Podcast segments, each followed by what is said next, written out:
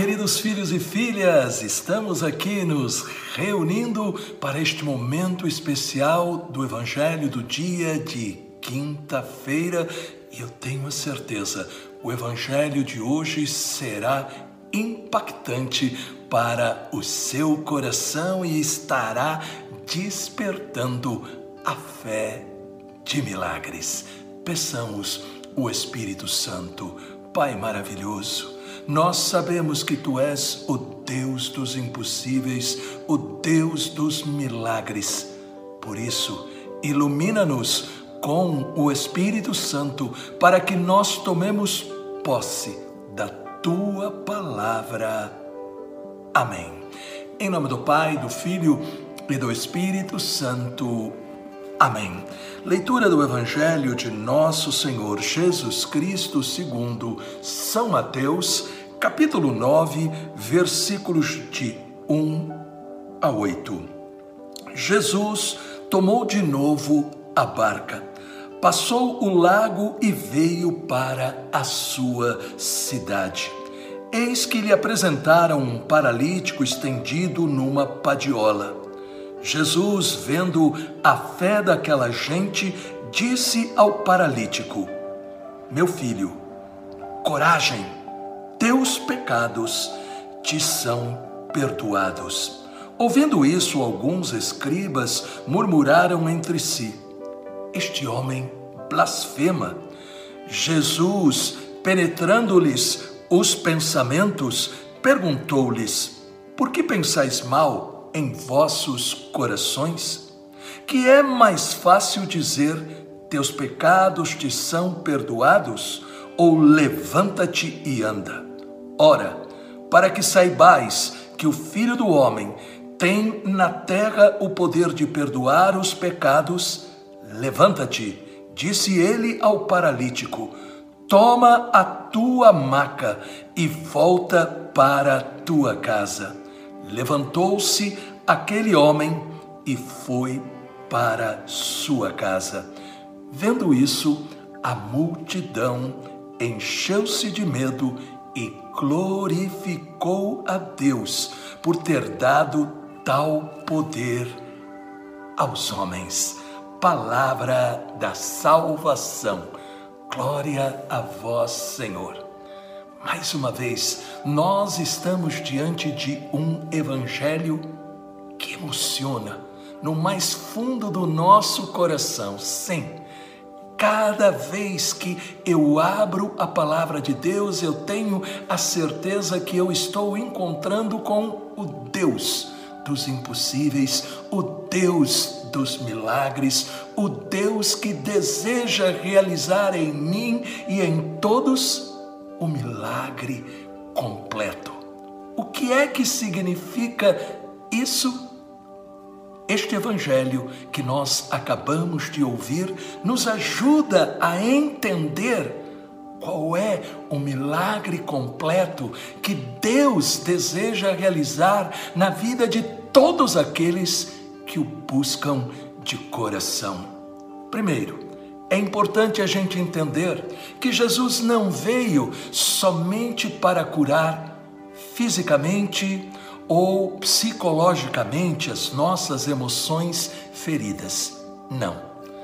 Esta certeza é revelada para nós logo no início do Evangelho, quando nós ouvimos aí em Mateus, no capítulo 9, versículo 2. Jesus, vendo a fé daquela gente, disse ao paralítico: Meu filho, coragem, teus pecados te são perdoados. Portanto, nós podemos dizer: aquilo que deu início ao milagre foi a fé daqueles amigos. Se eles não tivessem levado o paralítico até Jesus, ele continuaria na sua fragilidade humana. Porém, eles foram movidos pela fé, crendo que Jesus tinha este poder.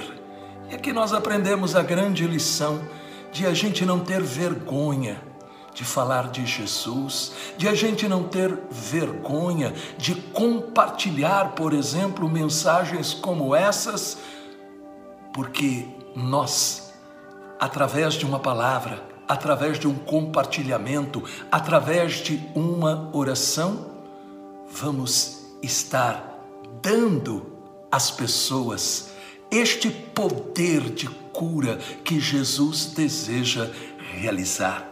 Porém, repare, Jesus primeiro disse coragem. Jesus disse também para você hoje coragem, não tenha medo. Segundo, teus pecados te são perdoados. Portanto, aqui nós vemos algo espetacular. Jesus, ele deseja justamente tirar a barreira do pecado que impede a ação de Deus em nossa vida. E este poder também foi dado à igreja. Foi dado à igreja através da confissão.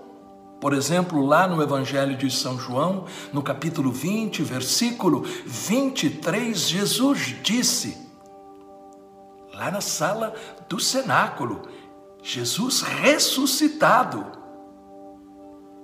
Aqueles a quem perdoardes os pecados lhes serão perdoados. Glórias a Deus. Quando uma pessoa sai do confessionário, ela tem a mesma experiência de cura interior do paralítico. Quando a pessoa sai do confeccionário, do confessionário, com a certeza de que encontrou ali não simplesmente a pessoa do padre, mas encontrou aquele que está ali em nome de Jesus. Quando a pessoa vai ao confessionário com esta fé, quando ela se levanta, se levanta com a coragem para viver uma vida nova. Porém, nosso Senhor não ficou somente no perdão dos pecados do paralítico, mas ele disse: Levanta-te, toma aí a tua cama, volta para a tua casa. E novamente, este poder também foi dado para a igreja. Por exemplo, lá no final do Evangelho de São Marcos, novamente Jesus ressuscitado, se despedindo dos seus discípulos e dando uma missão para eles. Em Marcos, no capítulo 16, versículos de 18 a 20. E nós lemos: Imporão as mãos sobre os doentes e eles serão perdoados. Desculpem imporão as mãos sobre os enfermos e eles serão curados. Mais adiante no versículo 20, o Senhor cooperava com eles e confirmava sua palavra com milagres que a acompanhavam. Primeiro ele diz: imporão as mãos sobre os enfermos, sobre os doentes e eles serão curados.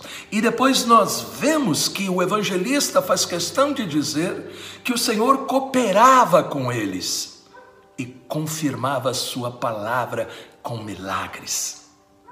Eu creio, meu querido e minha querida, que neste momento você está sendo curado, curada, porque a palavra está sendo proclamada para você. Tome muito cuidado para você não ser como os escribas. Os escribas viviam sempre vendo defeitos, dificuldades para crer. Os escribas, quando viram a cura daquele paralítico nos pecados e também quando viram a cura física, eles disseram: Este homem blasfema. Quem voltou paralítico para casa foram os escribas, porque eles voltaram com o coração duro, escravos ainda do pecado. Eles não aceitaram que Deus deseja nos curar no espírito, nos curar do pecado, para que possamos de todo o coração voltar para Ele. Ele deseja nos curar nas nossas emoções e Ele deseja também e quer nos curar fisicamente. Deus maravilhoso, que a tua palavra neste momento seja o remédio para agir onde nós mais estamos precisando de cura no espírito, na alma, no corpo, na família, no relacionamento com as pessoas e outras áreas. Cobre-nos com a força do Espírito Santo e dai-nos a posse desta cura, em nome do Pai, do Filho e do Espírito Santo. Amém. Esta palavra falou ao seu coração? Então deixe um comentário e compartilhe. Deus te abençoe.